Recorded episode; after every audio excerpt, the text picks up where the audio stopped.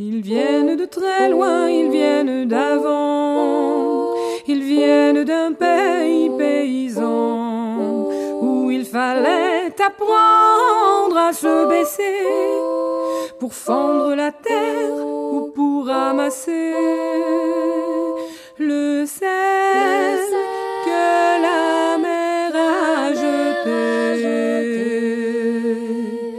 Regard très long et photo passé, sans peine, sans joie ni regret, le complet du mariage et les robes blanches ne sortent plus guère que pour les dimanches. Avec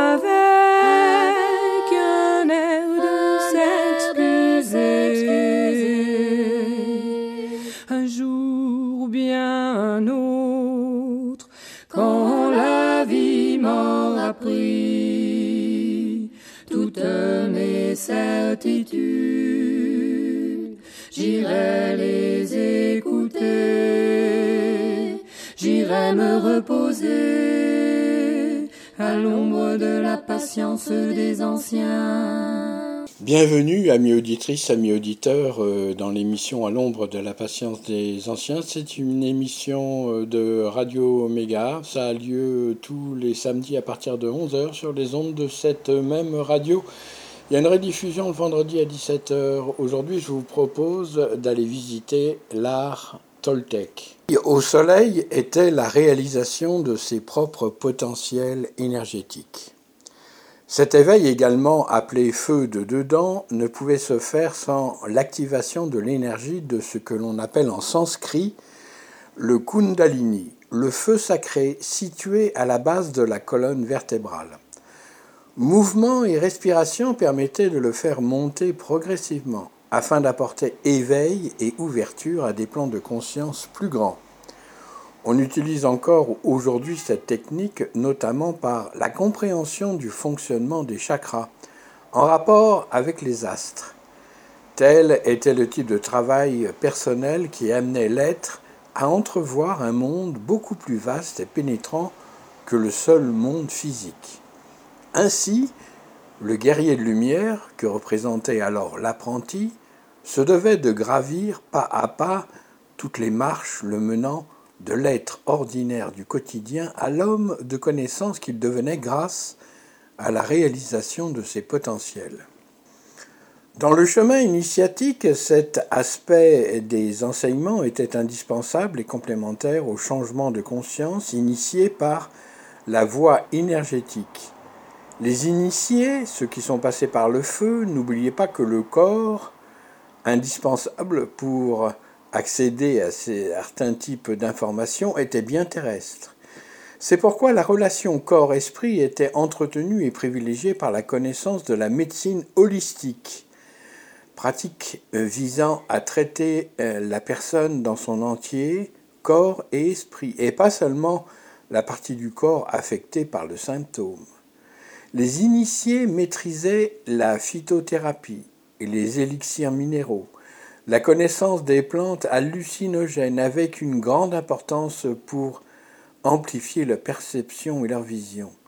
Dans la croyance toltèque, les messagers des dieux se manifestaient uniquement à ceux qui avaient préalablement absorbé certains végétaux. Ils les guidaient ensuite et les aidaient à dépasser leurs limitations de conscience, à voyager et à pénétrer les mondes non physiques, source d'autres connaissances.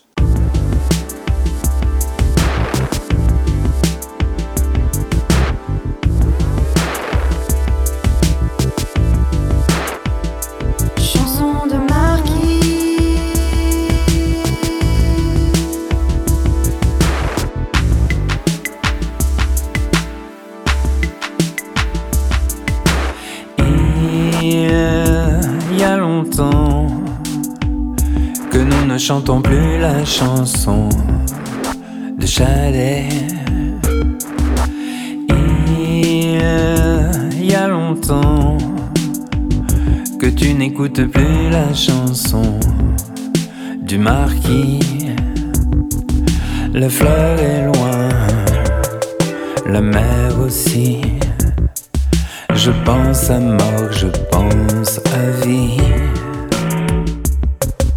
Laura Musquet, bien mal appris, se demande encore, toi t'es qui?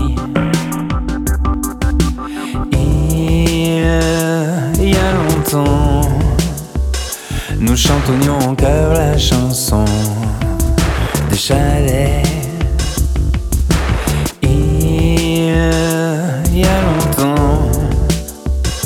Que tu n'écoutes plus la chanson du marquis.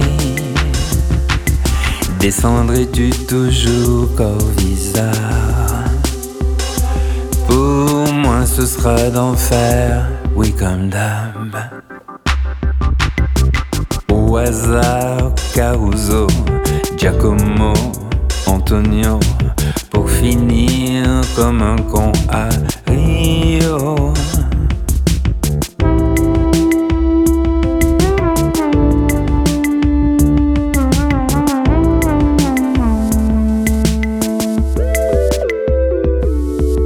Le temps porte nos souvenirs, super ça paix. Je vis toujours le martyr amour. Aux mélodies que tu aimais.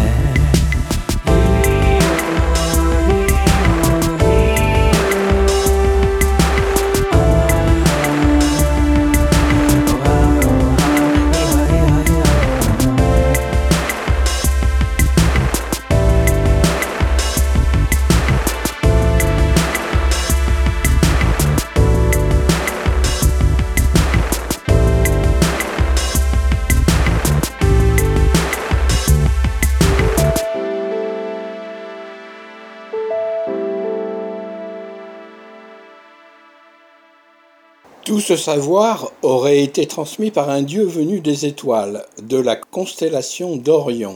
Cette divinité, selon le calendrier astronomique, faisait des allers-retours entre la Terre et Orion lors des solstices et des équinoxes. Dans les légendes, ce dieu aurait été à la base de la civilisation maya, puis toltèque. Au cours des siècles, il fut identifié comme celui qui inspirait la connaissance au dieu Quetzalcoatl, le représentant de l'aube naissante et de l'étoile du matin. On peut voir l'image de ce dieu des étoiles qui voyageait dans les airs sur une dalle de pierre, stupéfiante réalité d'une sorte cosmonaute conduisant son vaisseau céleste le pied sur une pédale et les mains sur un volant. Cette pierre est située à Palenque, ancienne cité maya, et était initialement posée sur le sarcophage du roi Pacal au 7e siècle. Pour les initiés toltèques, la connaissance de l'astronomie était très importante. Les étoiles apportaient la protection. Elles étaient comme un livre ouvert qu'il fallait savoir décrypter car l'évolution humaine dépendait des mouvements des planètes et de leurs conjonctions. Les constellations représentaient symboliquement l'ouverture des portes du cosmos, l'accès aux autres mondes. Il était indispensable de s'établir dans des endroits offrant une vue dégagée du ciel, D'où la construction de certains observatoires qui, pour l'époque, représentaient de véritables prouesses technologiques. Pour certains, ces observatoires permettaient de prévoir les prochaines récoltes ou les changements de climat, voire les guerres possibles. Pour d'autres, ils étaient le moyen d'identifier le moment le plus propice pour faire progresser son soleil intérieur, et être inspiré par l'enseignement des êtres des étoiles.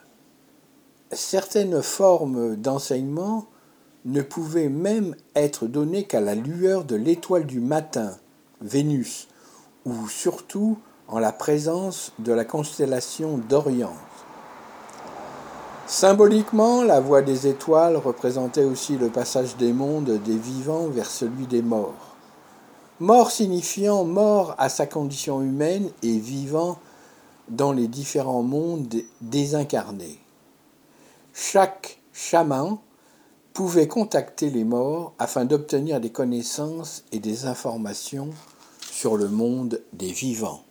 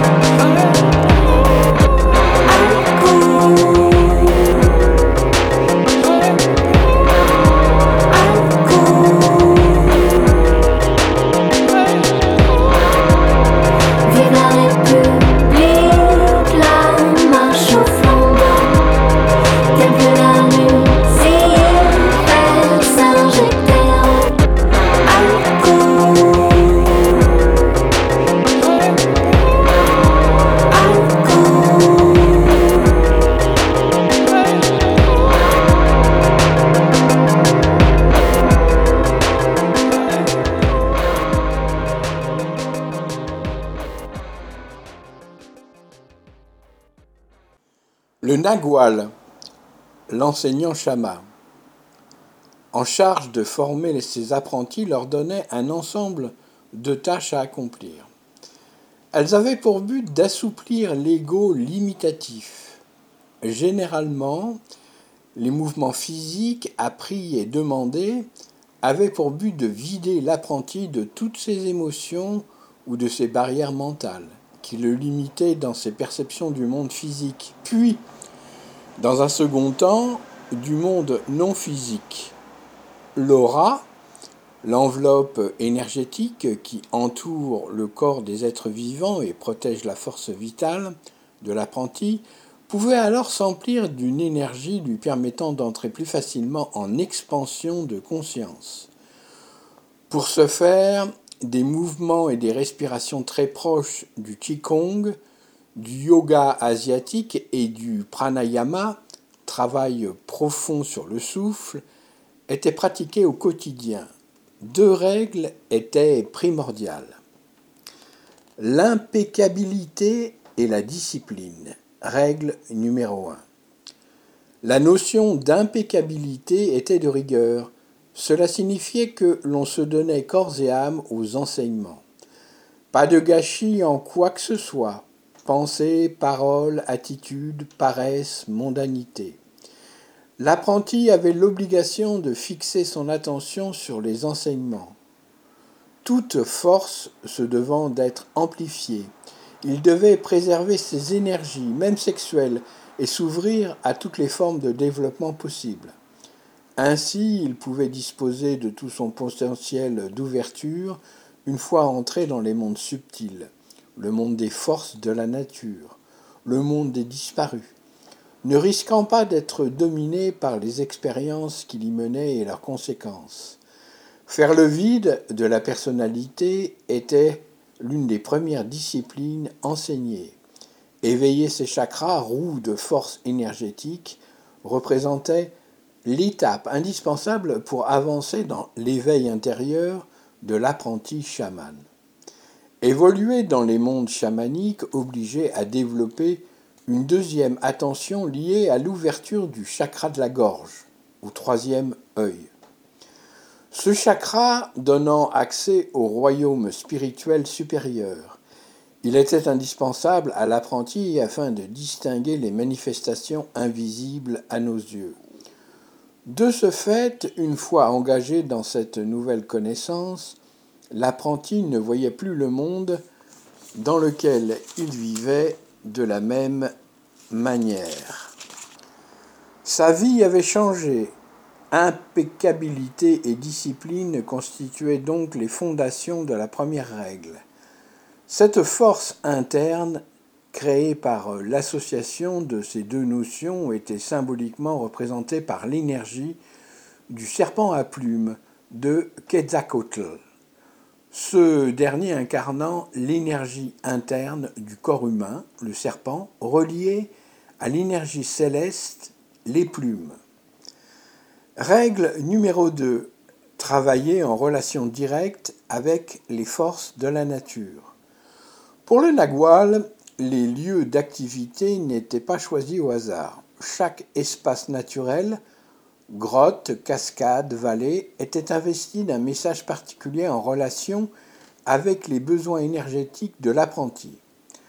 Travailler sur la force de l'eau, l'obscurité des grottes, l'espace des plaines, les phénomènes qui se produisaient la nuit étaient le choix de l'enseignement qui utilisait les particularités de ces espaces naturels afin d'amplifier l'état de réception des phénomènes énergétiques dont avait besoin l'apprenti pour progresser.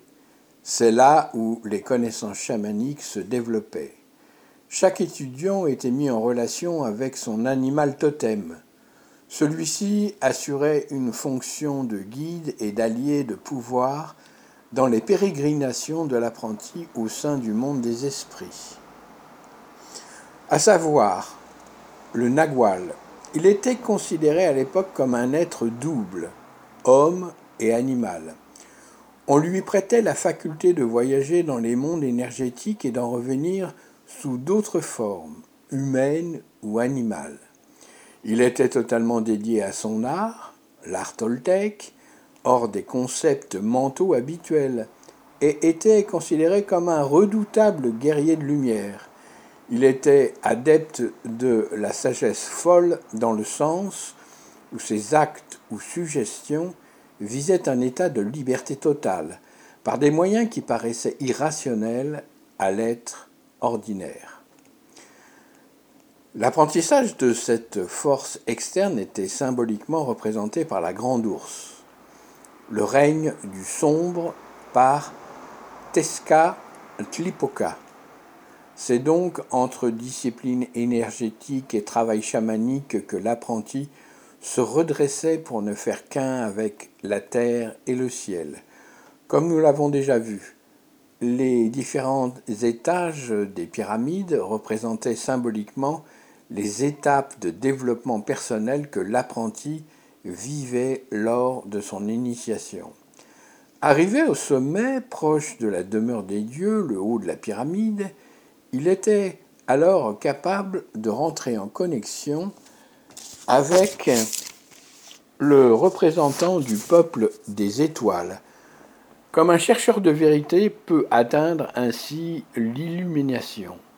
Ce parcours d'auto-guérison et de rédemption demandait à chaque apprenti beaucoup de courage et l'abandon de sa propre personnalité ordinaire. Afin d'encadrer ces démarches, certains lieux étaient totalement dédiés à ce travail et non révélés aux profanes.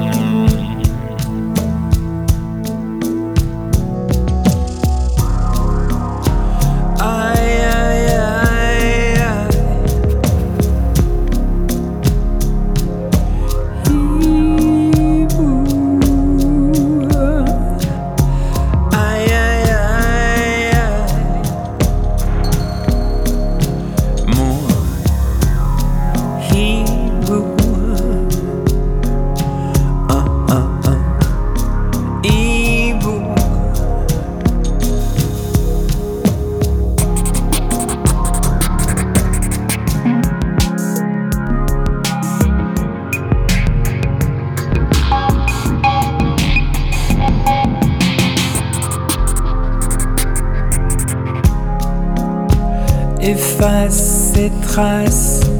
Ouh, ouh, ouh. Efface, dépasse, passe. Ouh, ouh. Mais t'as pleuré.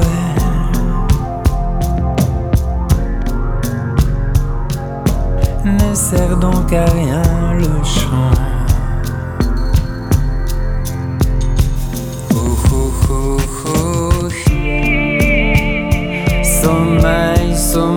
J'ai sommeil.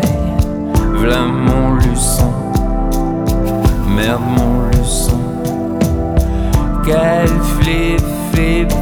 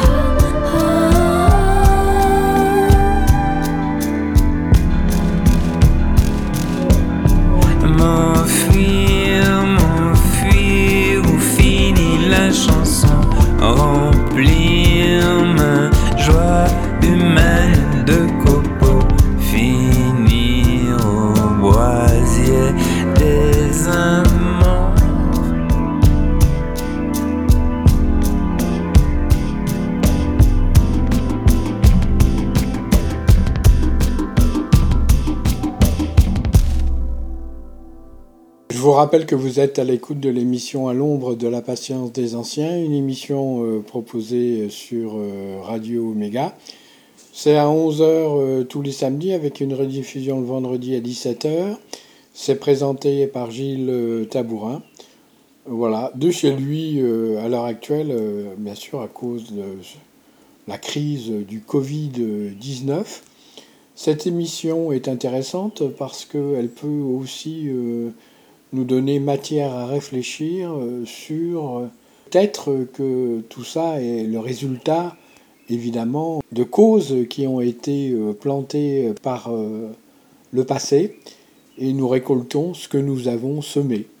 Même si la plupart d'entre nous n'ont pas effectivement planté de si mauvaises graines que ça, le fait est que ça rejaillit sur l'ensemble de la population euh, de la Terre.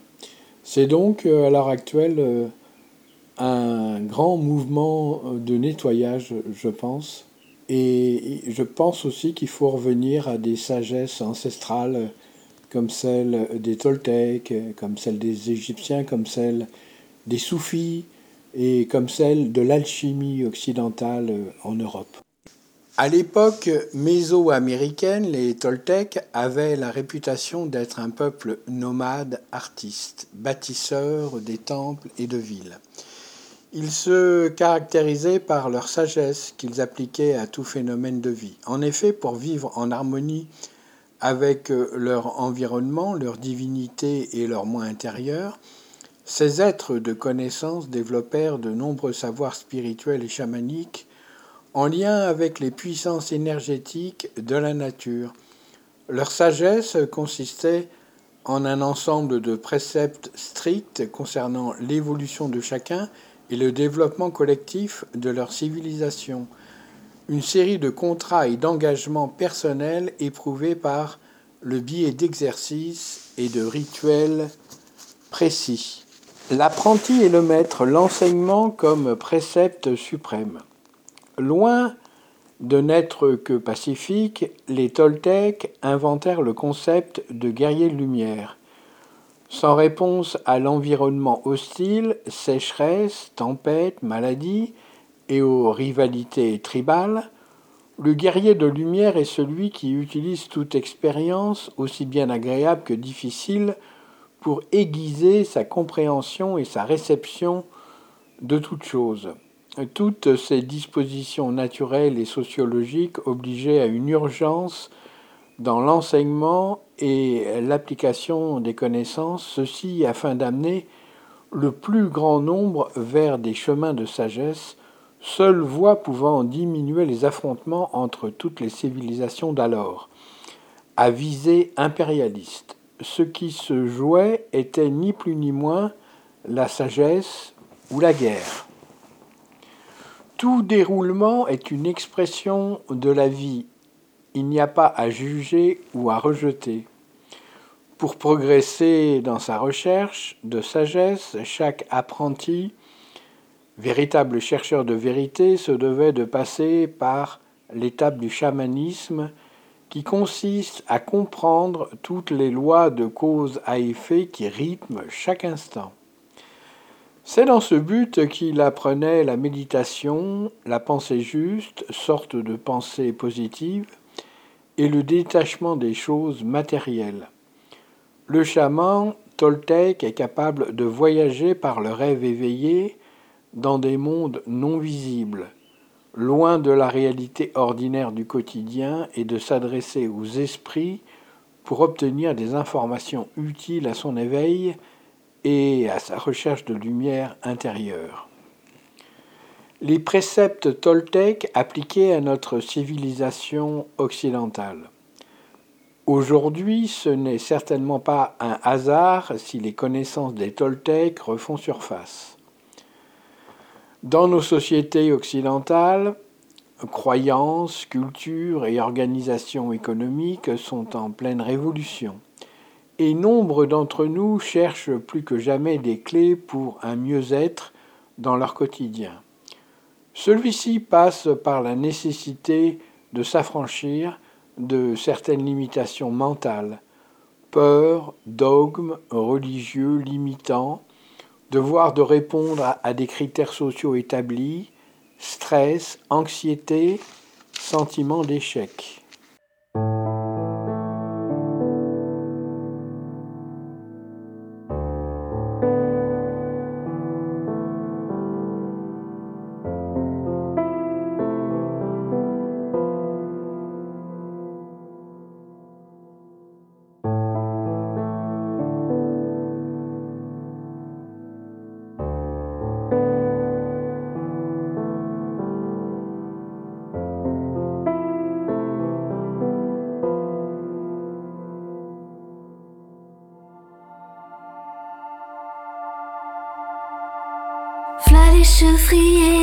Futur. Ces bêtes en gueule, ces coyotes qui veulent nous virer du catoche. J'aime pas les travaux.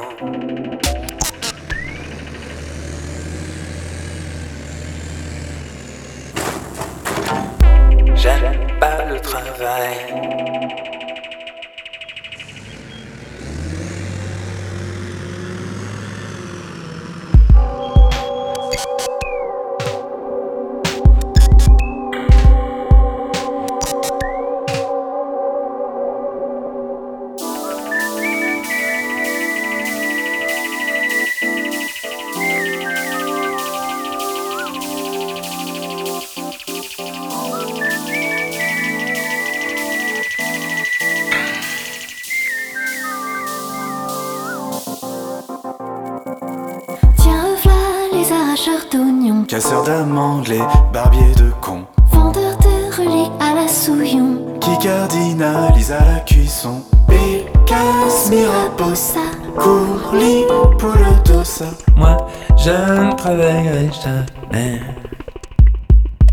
Le tout petit papa. Le tout petit papa. Le tout petit papa. Les tout petits papa.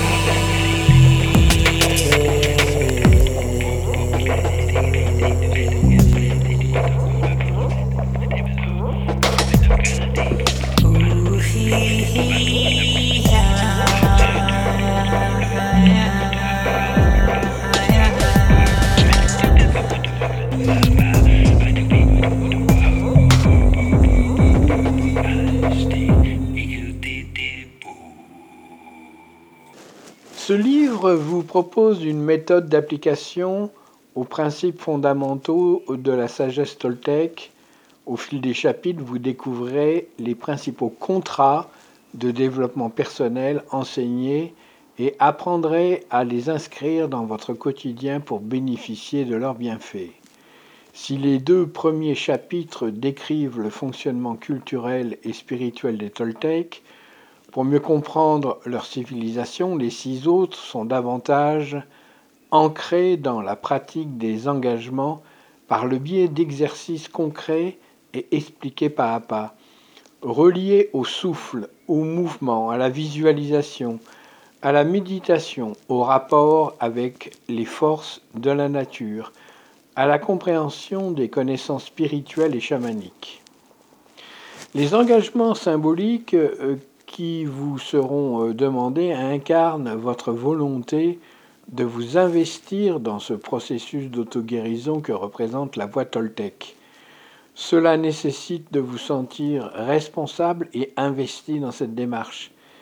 Et si c'est un véritable voyage intérieur, ce n'est pas une visite touristique.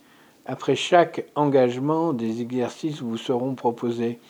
D'ailleurs, la mise en pratique après l'apprentissage est une notion typiquement toltèque.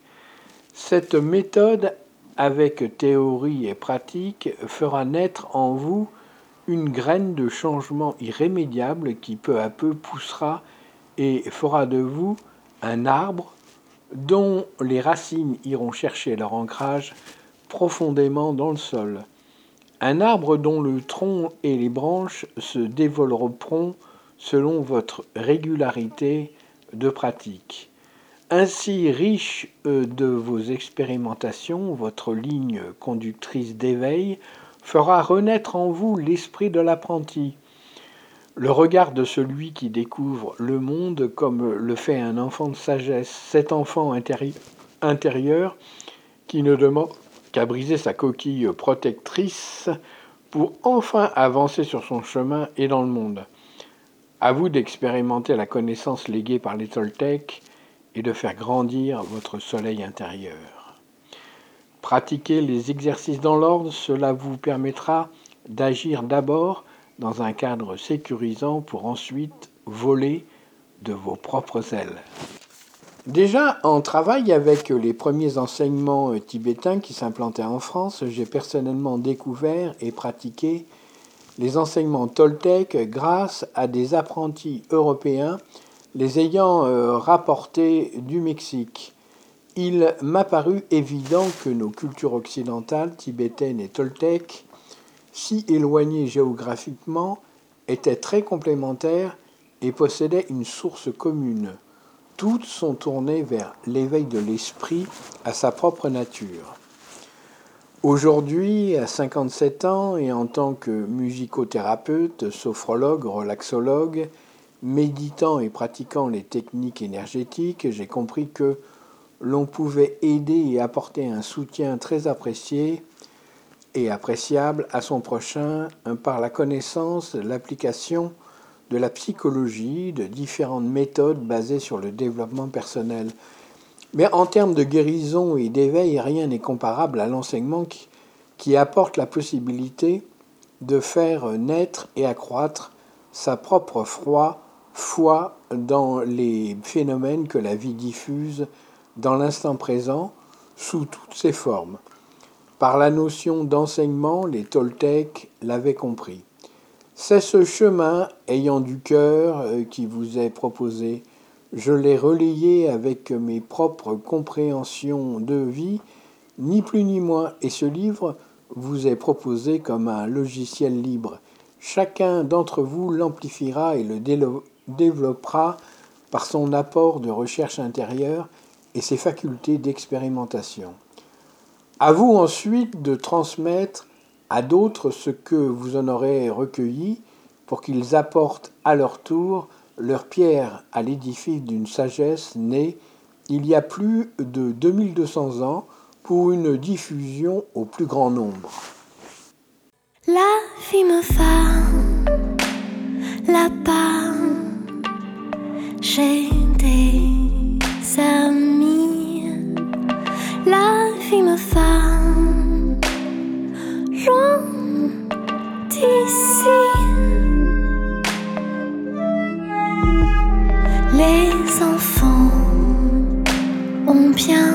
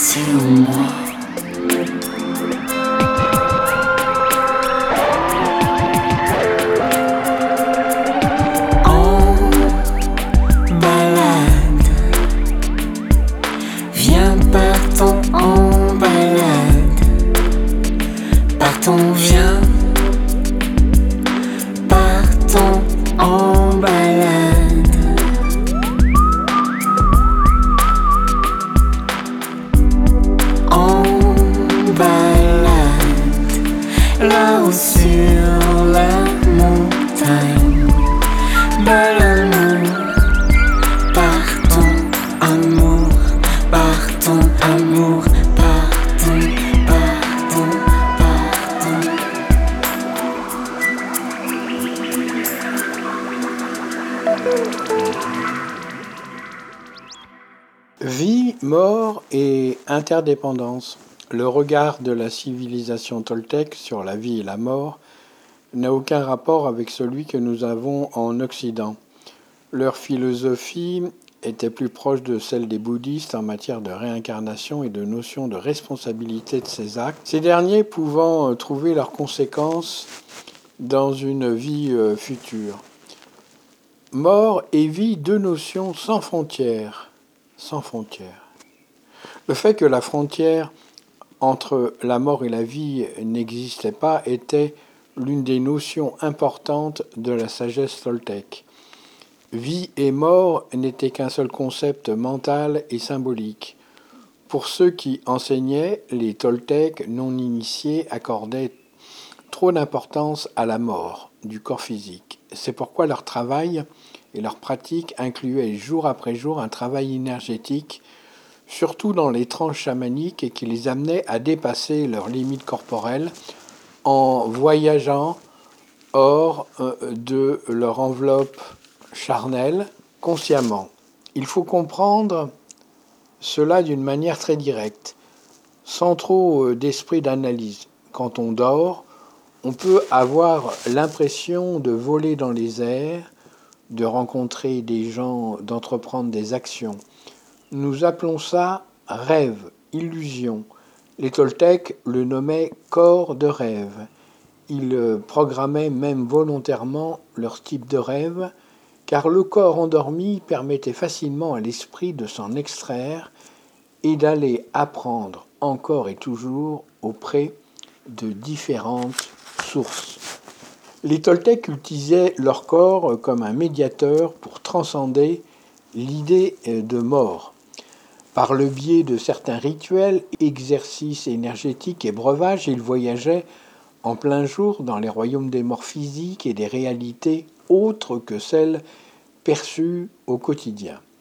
Ces endroits de voyage étaient sélectionnés pour leur spécificité énergétique. Les cérémonies se faisaient sous la protection du nagual, qui se chargeait de ramener l'esprit de l'apprenti quand celui-ci se perdait dans ses voyages. À savoir, aujourd'hui encore, avec les beuns tibétains ou les soufis arabes, les chamans d'aujourd'hui ont des pratiques identiques à celles d'hier. Par le fait de tourner sur place et d'émettre des mantras particuliers, soufis, ou de danser en décomposant les mouvements et en développant euh, des sons vocaux de basse fréquence, tibétain, le rituel induit une forme d'auto-hypnose également due aux fréquences et aux vibrations que mouvements et sons génèrent. Ensuite, le corps énergétique étant ouvert, l'esprit voyage et apprend sous la protection constante de l'enseignant. La mort initiatique. La seule mort qui existait était initiatique. Le passage de l'ancienne vie, dirigée par le conditionnement de l'ego, à celle de l'esprit qui s'éveille était symbolisé par des fresques figurant le guerrier de lumière, Nagual, debout la tête dans les mains, comme Saint-Denis, il représentait ainsi le fait que le mental habituel n'existait plus et que les émotions étaient vaincues. Le sacrifice rituel avait une symbolique forte. L'apprenti avait les yeux bandés, représentation du temps, de l'ignorance, puis il buvait certaines plantes hallucinogènes qui l'aidaient à sortir de la réalité ordinaire. Ce breuvage de plantes était mélangé à son sang, symbolisant ainsi son alliance avec les dieux. Ensuite, le cœur de l'apprenti était offert symboliquement au dieu soleil, ce qui symbolisait son engagement total dans la recherche de l'éveil. Sa volonté de ne faire régner en lui que la lumière, de n'être plus que son émanation, sans personnalité particulière. À la fin, le bandeau était enlevé. Pour le nouvel initié, cela représentait la renaissance, l'ouverture au nouveau monde.